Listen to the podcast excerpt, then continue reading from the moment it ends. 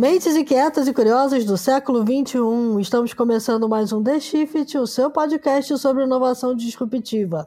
Eu sou a Cristina Deluca. E eu sou a Silvia Bassi e a gente está aqui para falar sobre disrupção, porque afinal de contas a ruptura é a única constante do século XXI, como a gente faz questão de insistir. E qual é o assunto de hoje, Silvia? Então, o assunto de hoje é bem disruptivo, vamos lá. É, são as Femtechs, sabem o que são Femtechs? São Feminine Techs são startups que têm como público-alvo praticamente metade da população mundial, porque o alvo são as mulheres.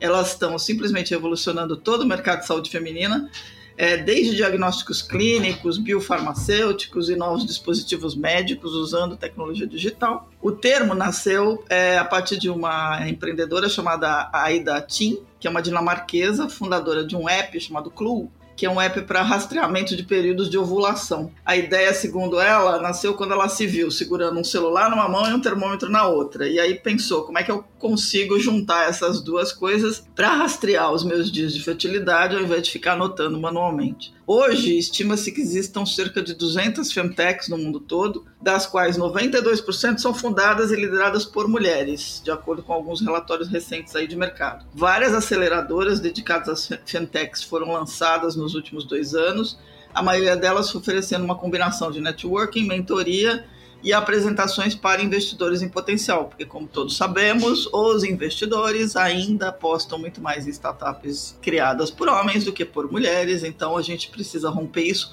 até quando a gente fala de fintechs. Até 2025, de acordo com uma pesquisa da Frost Sullivan, as fintechs devem movimentar 50 bilhões de dólares ao redor do mundo, um bocado de dinheiro, incluindo o Brasil, onde temos empresas como Gestar, a Fio, a Bitomeme e a Oya Care, que são algumas das pioneiras. Então, e para falar sobre esse mercado de femtechs e para falar sobre essas tendências que, que, afinal de contas, vão contemplar aí 50% da população mundial, vamos dizer assim, a gente trouxe uma convidada super bacana, que é a Stephanie von Toledo, que ela é a founder da Oya Care, que é uma femtech focada na saúde feminina, nesse momento focada em reprodução. Então, a ideia é conversar sobre isso tudo e tentar desenhar aí o futuro de um mercado que está estimado aí em 50 bilhões de dólares até 2025, segundo a Frost Sullivan. Stephanie, obrigada por ter aceito o nosso convite. Seja bem-vinda, o microfone é todo seu aí. Bom, muito, muito obrigada pela oportunidade de estar aqui. Eu que agradeço. Muito bom. Bom, eu vou começar com a pergunta que, que não quer calar, né? Você não é médica, veio do mercado financeiro e de repente descobriu que o melhor jeito de empreender era entrar por esse mercado de fintechs. Conta aí como é que veio esse essa história toda aí. Então, acho que como você já mencionou, eu passei 10 anos no mercado financeiro e consultoria estratégica. E então um mercado bem masculino ou tradicionalmente muito masculino, e inevitavelmente a causa feminina e do empoderamento feminino é uma causa muito próxima à minha realidade à minha experiência. Então, é uma causa que eu endorso de coração. E quando eu me vi é, refletindo sobre o que eu realmente gostaria de fazer da minha vida é, em 2019, foi muito rápido pensar que eu queria montar um business no Brasil que tivesse como grande objetivo a autonomia feminina. E refletindo um pouco mais, eu percebi que um dos, dos grandes pontos ou momentos da vida feminina que ainda colocavam a gente de num patamar muito desigual frente aos homens é a nossa relação com o nosso próprio corpo, com a nossa própria fertilidade, é, com a nossa saúde no geral, sendo saúde é, mais do que só corpo, né? É físico, mental e social. Uhum. E um, eu acho que a pandemia veio para até comprovar essa, essa teoria ah, é, que, que eu tinha antes. Então, eu resolvi montar a Oya Care com esse objetivo de promover saúde e autonomia feminina. Muito legal. A ideia da Oya Care é muito legal porque, primeiro, você tem um custo super acessível, né? Você aborda uma questão que, que pode, é, às vezes, não passa na cabeça das, pessoas, das mulheres, que é até quando vai né, a sua a fertilidade e, e como é que você pode proativamente agir a favor dela, né, mesmo que você tome decisões de, de adiar por um tempo qualquer o, o desejo de ter filho ou não. É, então tem todo um desenho aí que eu acho muito bacana, né? Tanto a parte do empoderamento quanto essa parte do, do de você dar, dar o controle, mas também essa parte de, de pensar num modelo em que é, o custo do acesso ao, ao serviço é, ele é baixo e ele é ele é online quase, né? Isso, isso, exatamente. Então, falando da primeira parte, que é essa promoção de saúde e autonomia feminina, como que a gente acredita é, em fazer isso? A gente acredita em manter as mulheres saudáveis, né? E como fazer isso? Promovendo conhecimento, principalmente autoconhecimento, que se dá via exames, se dá via lendo, conversando com o médico sobre um tema específico, é, para se empoderar de um assunto e, e, de um assunto dentro do seu próprio corpo. Por exemplo, da fertilidade. E a fertilidade, no caso, é, é um, é o nosso primeiro é, serviço que veio ao mundo exatamente como você falou, para ajudar a mulher a entender aonde ela está na famosa linha do tempo dela uhum. e ajudar ela a se apropriar do planejamento da vida fértil dela. Então, com muita categoria e autonomia, é planejar quando vai ter filho, por quê e por que não, e isso, enfim, ter filho a gente sabe que, que tem uma série de consequências na vida da mulher. E falando do segundo ponto que você mencionou, que é esse custo acessível, eu acho que isso é uma das nossas é, grandes âncoras, graças ao uso de tecnologia, né? Então, eu acho que tecnologia, como simplificando muito, é uso de internet, é, organização de dados, ajuda a otimizar processos e a diminuir custos de modelos tradicionais, por exemplo, modelos de clínica, laboratórios mais tradicionais. Então, hoje a gente consegue fazer um custo acessível é, graças ao uso de tecnologia. Então, isso tudo se sintetiza nessa, nessa frase, nessa definição que a gente é uma clínica de saúde é, virtual preventiva para a mulher. Bacana. Estava lendo um material é, sobre vocês e achei uma frase sua que eu achei bastante curiosa. Eu queria que você é, falasse um pouquinho a respeito. É, você já falou sobre a questão da curva de fertilidade, né? E você compara a, a questão da educação da vida fértil com a liberdade que as mulheres tiveram, a emancipação feminina de décadas atrás com o anticoncepcional. Por que a, a, as mulheres estão retardando a gravidez? Olha, primeiro, sim, as mulheres estão retardando a gravidez. A nível médio é, de Brasil, mulheres que têm filho acima dos 35 anos de idade cresceu em mais de 50% nos últimos 10 anos. Entre 2008 a 2018, se eu não me engano, era o dado do IBGE. Então, assim, a nível nacional, a mulher está optando sim por ter filhos mais tarde, que uhum. tem a uhum. ver muito com as oportunidades que a gente também está tendo, né? De é, ingressar na vida profissional, oportunidades de não engravidar quando a gente não quer, que é a primeira revolução né, é, feminina. E eu acredito que é, ter o conhecimento da sua fertilidade, da sua linha do tempo fértil, é, e se planejar para quando for o momento ideal, uma, engravidar ou não, congelar, é, etc., explorar as alternativas, é a segunda onda de emancipação no sentido de que você não se sente mais é, refém de um número, por exemplo, sei lá, 30 anos ou 35 anos pode ser o seu número, mas pode não ser.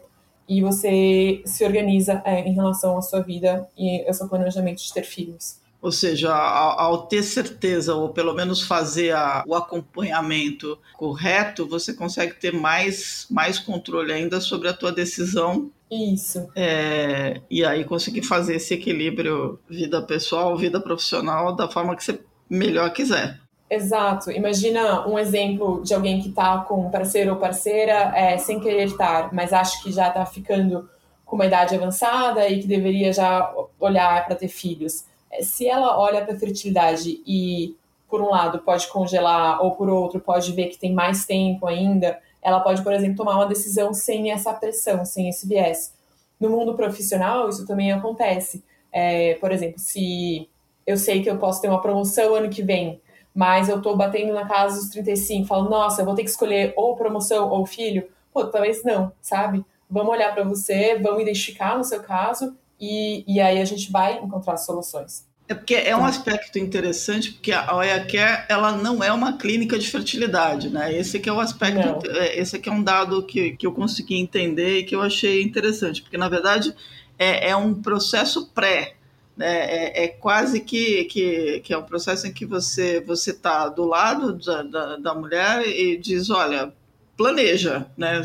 As alternativas para você vir a ter depois são várias. O que eu entendi é que você consegue é, com esse, com esse, com essa métrica específica, né, do, do hormônio anti, é antimuleriano, né, é, você consegue dar um cenário correto para ela se planejar. E aí as opções aparecem como as opções que estão hoje disponíveis no mercado, é isso? É, é isso mais ou menos. No sentido de que a gente faz não só o exame do, do hormônio antimuleriano, mas também é, uma série de perguntas mais qualitativas para a gente entender histórico médico, contexto de vida e também se você tem algum um planejamento para ter filho logo ou não, no sentido que tipo precisam ter indicadores quantitativos e qualitativos para fazer um planejamento da vida fértil. Então, a nossa jornada é dividida entre exame, conversa com uma médica, que a gente chama de teleorientação, e um relatório no final que é, sintetiza toda essa história. Se por acaso for identificado que faz sentido você fazer um tratamento de reprodução humana,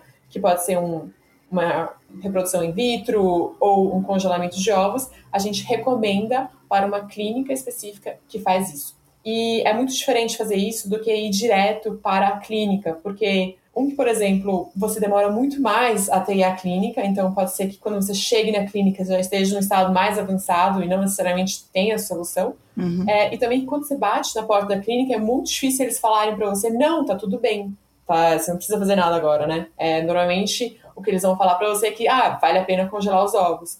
E não necessariamente é o caso para todo mundo. O que a gente tenta trazer muito é assim, vamos olhar para você de uma maneira é, sem viés de procedimento, para você tomar as melhores decisões para sua vida. Ou seja, você tira da equação aquele fator binário, né? 0 ou 1, um, né? Você Isso. tem várias gradações aí nesse meio do caminho e você traz para a mesa exatamente as gradações como possibilidades que você pode explorar é, antes de uma resposta curta do tipo, não vamos congelar. Exatamente. É, e é interessante porque nesse caminho todo de conhecimento você acaba também trazendo para a mesa outras questões da saúde feminina que tem a ver com o hormônio, tem a ver com a própria taxa de fertilidade, enfim, tem uma série de coisas que estão no entorno disso, né? Exatamente, tem muita coisa que interfere. Então a gente fala assim, brinca internamente que a fertilidade é como se fosse um termômetro, né, da sua da sua qualidade de saúde no geral, dependendo da sua, da sua idade, é claro. Mas, por exemplo, se você trabalha muito ou se você fuma, é, são aspectos que a gente vê que nitidamente aceleram a queda de fertilidade de uma mulher. Então, acaba se falando de muita coisa. Tanto que nesse nosso relatório que a pessoa recebe no, no final, a gente coloca algumas dicas de como não tem como né, parar a queda do, do, da fertilidade, mas tem como não estimular a, a aceleração da queda, digamos. É, que é, por exemplo, principalmente mantendo uma qualidade de vida alta.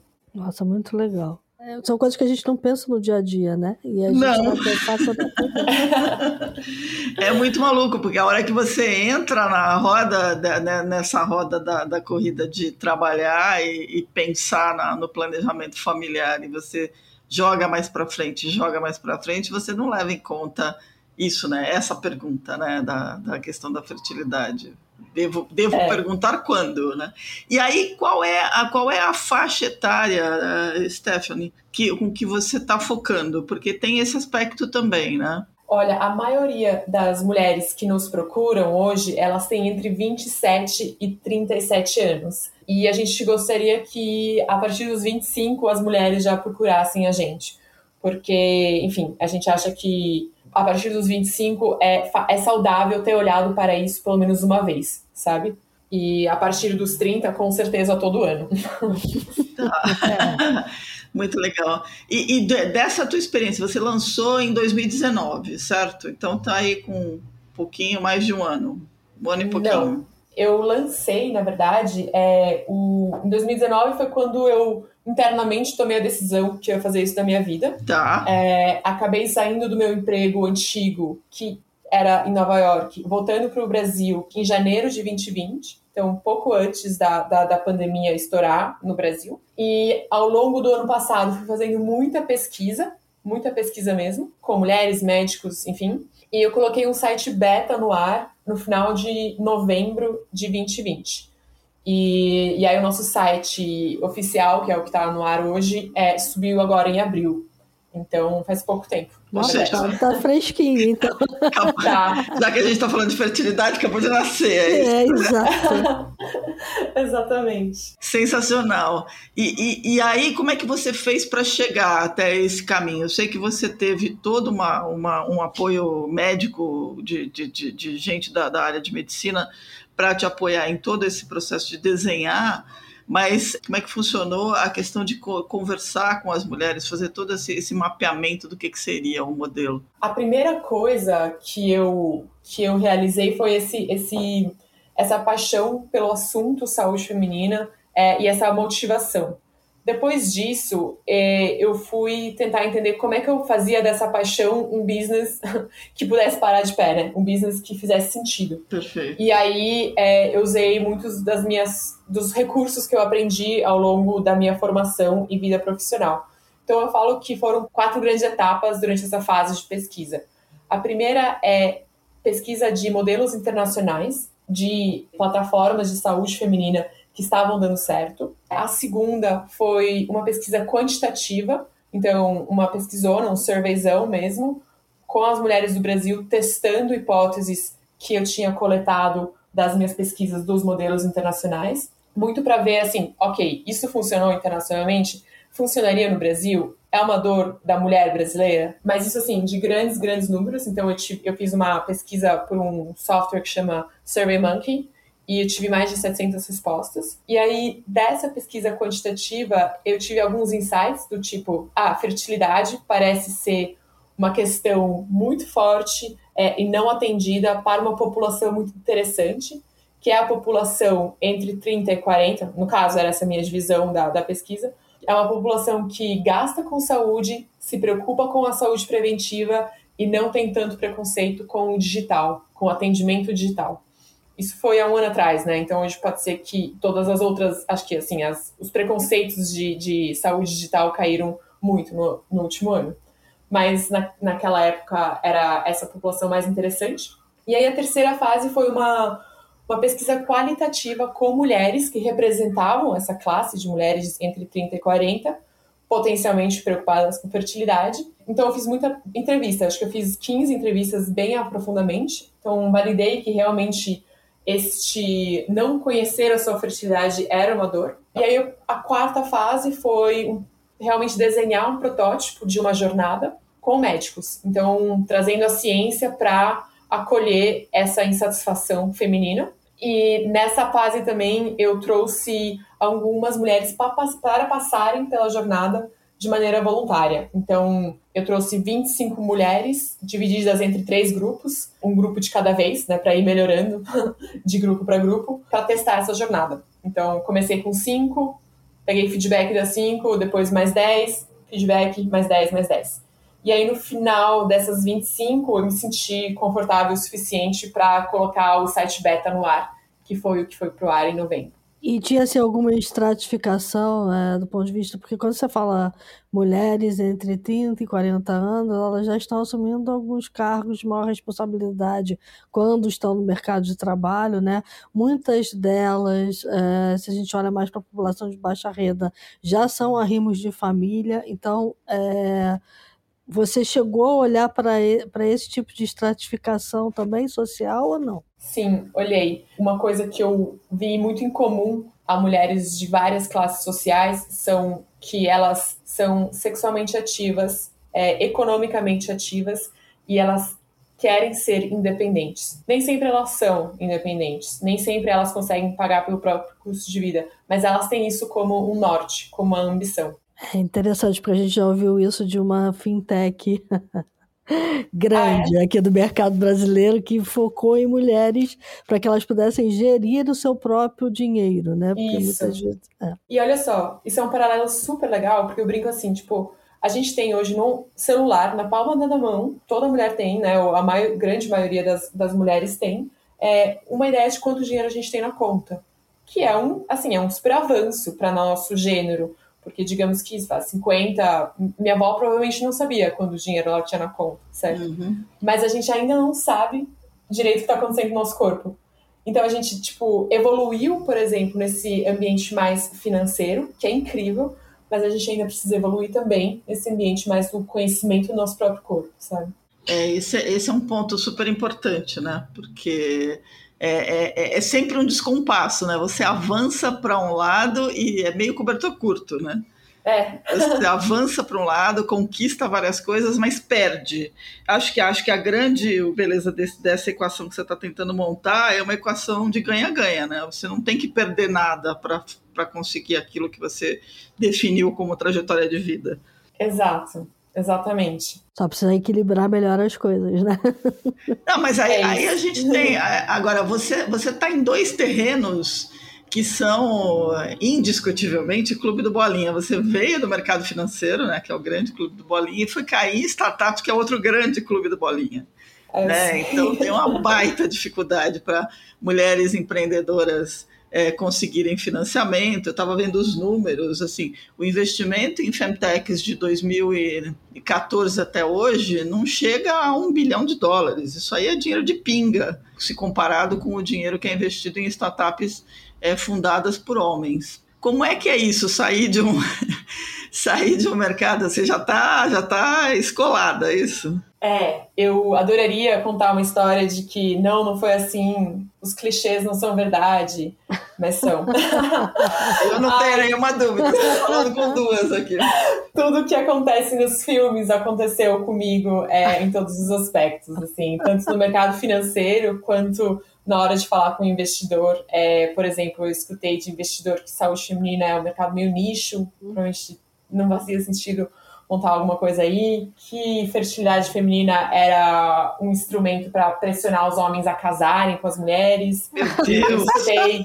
Meu Deus do céu! É, pérolas, pérolas. Assim, hoje eu é, consigo rir sobre isso, mas já teve momentos que eu chorei. Meu Deus do céu, gente! tipo, como é que você sai de uma reunião dessa? Eu já saí de algumas reuniões querendo matar o investidor, mas essa sua eu acho que eu sairia querendo matar mesmo. É, pois é, essa da, da foi, foi isso mesmo que aconteceu. Ah, entendi. O seu produto, então, é para a mulher pressionar o homem para casar. Eu, eu, eu, confesso que eu chorei um pouco.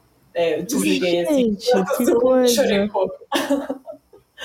Mas assim, eu acho que a boa notícia é que as coisas estão melhorando, sabe? Sim.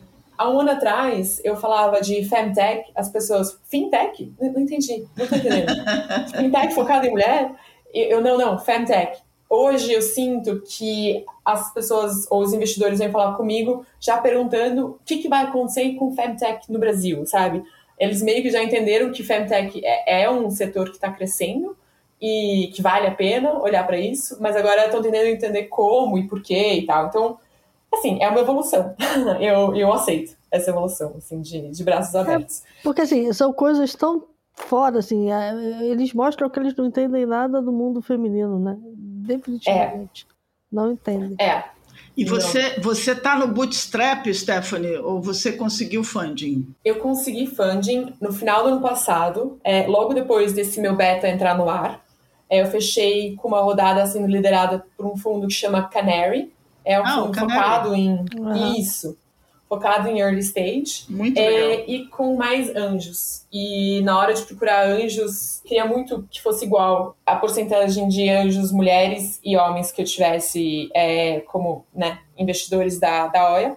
Uhum. Não consegui em tamanho de cheque, porque os homens são muito mais ricos que as mulheres, é, mas consegui em número de cadeiras. Então eu acho que eu considero uma vitória já. E nesse teu roadmap, eu estava vendo alguns números, quer dizer, é, é, quando as pessoas te, te, dão esse tipo de resposta, porque o cara não tem a menor noção do que ele está falando, né? Primeiro que é 50% da, da humanidade, vamos combinar. Hum, gente, é. não, não Se sabe. ele não está olhando para o tamanho do mercado que está sendo atendido, ele não tem a menor noção de onde ele vive, né? De que planeta ele está. É, tem uns dados da Frost Sullivan, por exemplo, que são geniais. Assim, 90% dos decision makers primários de healthcare numa família são mulheres. Isso. Exato. É, 66% dos, dos, usuários de internet procuram por, por, por informação de healthcare. 75%, as mulheres são 75% mais propensas a usar ferramentas digitais para cuidar de, de healthcare do que homens, até porque homens não cuidam de, de health, né? Eles... É, mas a grande diferença é exatamente essa, né? As mulheres acabam cuidando dos homens e dos filhos, e por tabela, né?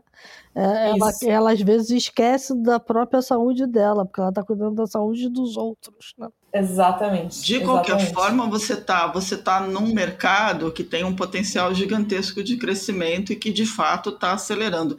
Tem um artigo muito legal que o PitBook publicou é, em maio do ano passado, que aí são as duas pontas, né? A gente está falando de fertilidade e esse artigo do, do PitBook era um artigo que falava que teve uma mudança de narrativa, né? Os VCs estão finalmente prontos para falar sobre menopausa, né? Porque começam a nascer uma série de femtechs focadas em menopausa, né? Tem uma série também, porque se você vai pegar todo o espectro da saúde feminina, você tem que pegar todo o espectro mesmo, né? Então são as duas pontas. Como é que é o roadmap da Oya Care? para onde que você está olhando? Você, tá, você começou pela fertilidade, mas certamente você tem um, ro, um roadmap, né? Para, inclusive, porque esse é um mercado super, super denso. Né? Sim, sim, com certeza. Bom, hoje o que a gente tem de, de roadmap é o seguinte: como objetivo final, a gente quer ser esse, essa clínica virtual, né, de saúde preventiva para as mulheres da América Latina. É, a gente começa por fertilidade, olhando para essa mulher entre 27 e 37, economicamente ativa, sexualmente ativa, com ambição de ser é, independente. E como uma fase 2, a gente quer continuar atendendo essa mulher, mas outras, outros aspectos desta mesma mulher. Exemplo, contracepção, check-up anual e etc. A gente está assim validando ainda quais são os nossos próximos produtos para essa mesma persona, digamos assim. E aí, no terceiro ciclo, seria incluir outras personas, é, exemplo, a mulher da menopausa. Outro uhum. exemplo que a gente gosta muito é a mulher que acabou de menstruar pela primeira vez ou está começando a ter relação sexual. Uhum. Então, essas são, são duas outras populações que a gente acha muito interessantes também. Mas eu acho que uma coisa que tem muito, muito séria, né, quando está fazendo algo em saúde, é que é, não dá para errar muito, né? Porque cara, é saúde, assim, é um, é um processo muito delicado. Claro. Então a gente tem esse cuidado de, de tentar crescer com foco e qualidade, uma coisa por vez, sabe? Sem perder o ritmo, mas é uma coisa por vez. É, essa era uma pergunta que eu ia fazer. Você tem é, relacionamento com médicos é, que, que te auxiliam nessa jornada de desenvolvimento do produto? Sim, temos. É, hoje a gente tem uma médica que ela é da equipe mesmo, tá? É founding team da OIA, que é a doutora Natália. E a gente tem outra médica que é uma, a gente chama de advisor ou consultora, que está com a gente quase toda semana. É, e uma PhD que também está com a gente toda semana. Então esse é o time, vai, digamos, quase que do dia a dia. E a gente tem outros recursos que a gente usa também, que são, as, no caso hoje, como a gente tem ainda só esse primeiro serviço relacionado à, à fertilidade, a gente tem clínicas de reprodução humana é, que tem médicos excelentes para quem a gente pode é, correr se precisar de algum apoio. Uhum. Até foram médicos que me ajudaram a desenhar esse primeiro, é, esse primeiro serviço. E a gente tem também o apoio da área de inovação do Hospital Sírio-Libanês que, assim, no começo da minha jornada empreendedora, é, me apoiou bastante. Hoje a gente usa eles menos, mas, assim, eu sei que eles estão disponíveis caso a gente precise. Então, é um grande, grande endosso. E, e, no roadmap de vocês tem algum plano de tornar o produto um instrumento, por exemplo, para ginecologistas, uh, para que, que elas possam também, junto com a mulher, acompanhar todo esse ciclo? Sim, isso seria o grande sonho, que a gente ajudasse a ginecologista de confiança da Oiana, que é como a gente chama, nossa usuária, é, a administrar a vida fértil e depois a vida saudável da, da Oiana. Então, esse seria o nosso grande sonho. De novo, voltando naquele ponto de um mundo por vez, né? Um passo de cada vez. Uhum. O nosso primeiro passo é trazer um serviço, um produto relevante para o usuário final mas a gente sabe que a gente tem uma segunda, um segundo cliente, digamos que é o médico, e principalmente o médico de ginecologista ou da família, né? E, ele, e eles podem ajudar a divulgar também, né? Acho que quanto mais e... gente puder usar, mais você aprimora o produto e ele cresce, né? É, exato, exato. Até talvez médicos é, de empresas, né? A gente pensou nisso também, tipo, os médicos da família que estão responsáveis por, por alguma empresa, por exemplo, que tem que fazer N coisas num dia, podem gostar de uma ajuda especial, mais especializada. Oh, isso é bom. Agora, esse, esse é, o termo femtech, né, na verdade, nasceu lá daquela, daquela empreendedora, daquela empreendedora dinamarquesa, né, a Aida Tim, isso. Que é a criadora da Clue, né? Que era um, um, é um aplicativo de rastreamento de período de ovulação. E eu acho interessante que ela fala que a ideia veio quando ela estava com o celular numa mão e o termômetro na outra, né? E pensou num jeito de como é que, por que não fundir, né? Por que não usar a tecnologia para resolver esses problemas? E aí, obviamente, vem na minha cabeça a, todo esse movimento, por exemplo, que está sendo encabeçado pelo Tim Cook de usar o smartphone como um device de acompanhamento de saúde, né, de vários aspectos. A gente está caminhando para isso cada vez mais. Esse é um mercado super poderoso. Você vê no roadmap algum tipo de app que, que esteja conectado com a, a OIA para fazer como se fosse um dashboard de, todo esse contexto aí que se desenhou? Sim, vejo sim. É, a gente está trabalhando com isso, porque é isso, a gente está tentando construir um business que está tentando vender saúde para pessoas saudáveis, né? Então é, é um pouco assim, a gente precisa tá, a gente precisa conseguir ter ferramentas de engajamento é, uhum. é, para manter a mulher sempre engajada com a causa que a gente quer que ela esteja, que é a saúde dela e a apropriação do corpo dela. Então, é, um aplicativo, por exemplo, de traqueamento de menstruação e outros, é, outras features faz muito sentido. Não necessariamente para monetizar, mas para manter a mulher ali é, pensando e conectada com, com essa questão. Uhum. Volto naquele ponto meu, né, de que a gente tem um aplicativo do banco para a gente olhar quando a gente quiser. Isso. A gente deveria também ter um aplicativo para nossa saúde. É isso mesmo. Exato. Eu tenho uma, uma, uma última pergunta aqui que a gente tem, tá com o tempo, timing correndo, mas você, você comentou que você estava em Nova York, resolveu procurar um novo mercado, resolveu vir para o Brasil e desceu aqui no Brasil no pré-pandemia. E aí, fazer uma startup no meio de uma pandemia? Pois é. eu acho que, bom, não era o plano, né? Não sabia que ia acontecer. Pois é, assim, você é, é, é, o testemunho que eu adoraria ouvir, assim, o que, que é isso, né? Que bicho é esse? Guerreira por natureza. Porque... eu acho que, eu acho que assim, eu tento sempre olhar o, o, o lado positivo da, da equação, né? Eu acho que a parte positiva que traz pra gente ter nascido no meio da pandemia é já, assim, obviamente é digital, a gente sabe trabalhar de casa é, e, e a gente vai usar o mundo físico a nosso favor quando voltar, sabe assim? É quase que uhum. contrário. Uhum. E um, para a gente trouxe algumas economias no começo, então a gente não tem nenhuma pressão, por exemplo, é, como empresa, de fornecer um escritório para todo mundo, né? De, porque hoje é impossível. Então, isso, por um lado, ajuda nos custos iniciais da empresa e acho que muito na mentalidade também, uhum. de, de respeitar o horário de Zoom, saber que as pessoas têm é, crianças em casa, enfim, que, que, que a vida está toda interligada e a gente tem que é, conseguir não burnouts, né? Então eu acho que tem, tem, tem vantagens em termos culturais é, e de financeiros, mas não deixa de ser uma época muito delicada, porque, assim, a realidade é muito difícil, né, do, do da pandemia, e, obviamente, quando não tem consequências é, diretas, tem indiretas, principalmente psicológicas. Uhum. E, tentando colocar de novo um aspecto positivo na, que, na questão, a gente, desde o começo, está aprendendo a trabalhar e lidar com isso, que eu acho que no longo prazo pode trazer boas coisas pra gente. Muito bom.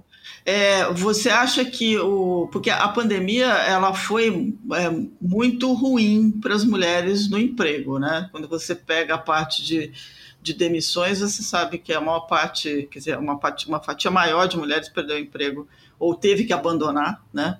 Até por conta de, de família e tudo mais mas ao mesmo tempo é, abriu outras oportunidades que continua abrindo, né? As mulheres continuam entrando. Você acha que muda a mentalidade do, do pensamento de fertilidade pós-pandemia? Sim, muda. Muitas amigas minhas, por exemplo, por não terem um cenário certo, é, seja do emprego delas ou do parceiro ou parceira delas, é, adiaram a gravidez. Uhum. E aí vem é, essa entre aspas, pressão de olhar para a fertilidade, né? Sim. Então, a cada tempo que, assim, a cada ano que passa, a sua fertilidade inevitavelmente vai cair, vai saber quanto que ela está caindo. Hum. É, seria bom olhar para isso. Então, sim, eu acho que teve, teve consequências nesse aspecto, sim. É, de certa forma, a pandemia pode ter sido um momento super confuso de lançar uma startup, mas você lançou a startup sobre um tema que com certeza vai ser importante no pós-pandemia, né?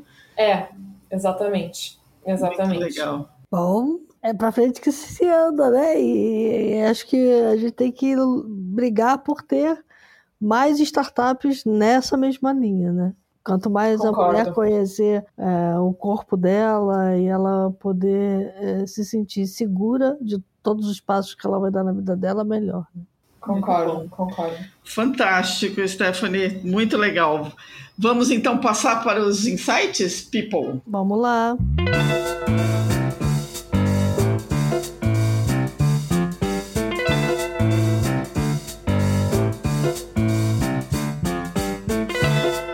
Você quer começar, Stephanie? Claro, eu acho que o, o insight que eu trago hoje é, é um livro que mexeu muito comigo é, e eu acho que ele tem grande, grande valor é, para todas as mulheres, com certeza, mas também para homens, que é o Momento de Voar, da Melinda Gates. Ah, é, não sei se vocês Nossa, já leram. Sensacional.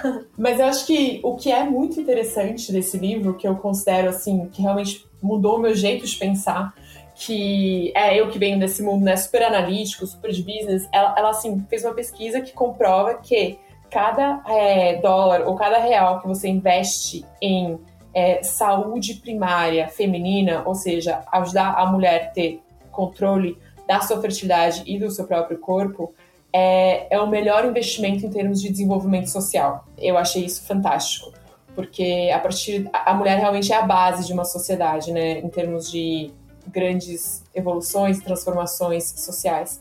E eu achei isso fantástico. Então, uma grande inspiração para mim. Muito bom. Muito legal. Tem, eu, eu, fiquei pensando, o que, que eu indico, né? Tem tanto, tem tanto, tem tanta série boa, né? Tem tanta mulher poderosa hoje fazendo um monte de coisa legal. Mas aí a Kate Winslet tem um filme, e eu não vou falar da Mayor of Easttown, porque é a série nova que é, é absolutamente fantástica, ela tá genial, mas é um filme chamado The Dressmaker, que eu adorei. Ela é uma, ela é uma modista que saiu de uma cidade muito pequenininha por uma série de, de problemas e volta para vingar tá, o, o, porquê dela ter saído. Então, assim, o filme é muito divertido porque mostra, mostra como uma mulher pode ser absolutamente poderosa fazendo, fazendo coisas que você imaginaria que não são tão, tão poderosas assim. Então fica a dica aí do filme, é Just for Fun, é The Dressmaker com... É muito bom. Você assistiu? Já, já Não vi. é absolutamente é sensacional aquela cena do final, vai, vamos combinar que aquele negócio é muito, muito bom. bom. É assim, é. é... Bom. É, bom, eu acho que é. Não vou spoiler.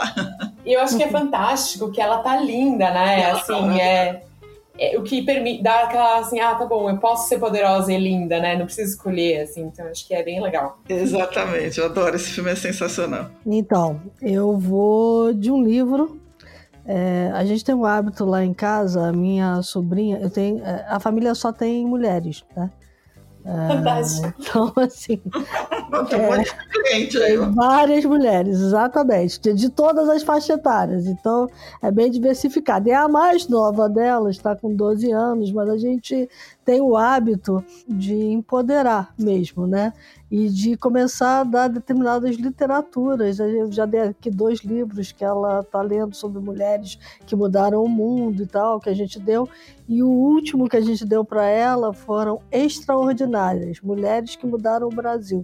Ah, esse livro é bem legal. E esse livro é muito bacana, porque de fato a gente desconhece as histórias de mulheres que foram é, indispensáveis na história do Brasil. Né? Então, é, eu posso dizer que eu mesma me surpreendi com determinadas mulheres que eu nunca tinha ouvido falar. Claro que todo mundo já ouviu falar numa Anitta Garibaldi, é, claro que todo mundo já, já ouviu falar numa Berta Lutz, que foi uma das é, primeiras sufragistas brasileiras, né?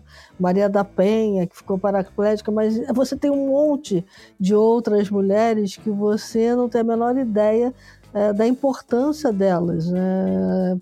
para lutas históricas, tanto sociais quanto de saúde da mulher, quanto de colocação da mulher mesmo no mercado de trabalho. Então, vai lá o livro Extraordinárias Mulheres que Mudaram o Brasil.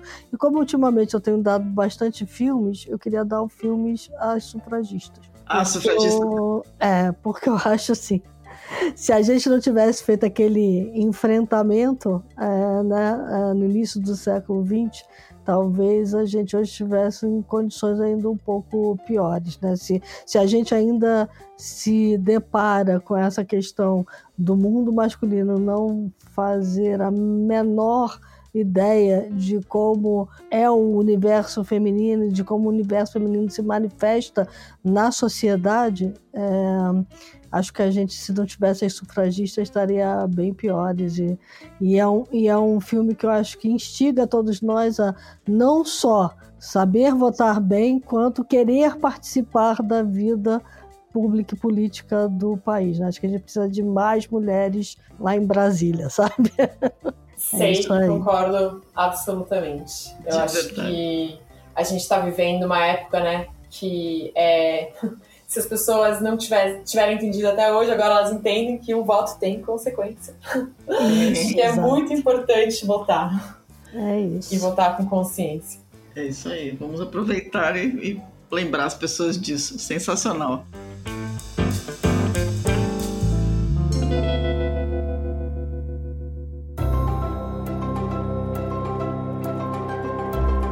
Bom, Stephanie, olha, muito obrigada pela tua, pelo teu tempo. A gente adorou. Toda a sorte do mundo para a Oia. Espero que, que seja um super sucesso. E esperamos ver você aqui outras vezes também para falar mais sobre isso. Gente, muito obrigada. É, virei sempre que me convidarem. É um prazer para mim falar disso e compartilhar da minha experiência. Muito bacana. Muito legal. Então tá, para todo mundo que nos acompanhou, críticas, elogios, dicas, sugestões, é theshift.b9.com.br. Fiquem bem, se cuidem, lembrem-se que a gente ainda está na pandemia, a vacina está aí, tomem a vacina 1, a vacina 2. É, enquanto não tomam a vacina, máscara, álcool em gel, distanciamento quando possível. É, e se cuidem até a próxima semana. Máscara e álcool em gel mesmo depois da vacina. Porque já mesmo gente... depois da vacina, bem lembrado. porque a gente ainda vai demorar a chegar lá no índice que a gente possa todos tirar as máscaras. Então, e é isso aí. Enquanto a gente estava conversando aqui, eu vivo falando isso, o mundo lá fora mudou e tem mudado para melhor, como a Stephanie mostrou para gente. Muito bom. Até a próxima, gente. Obrigada.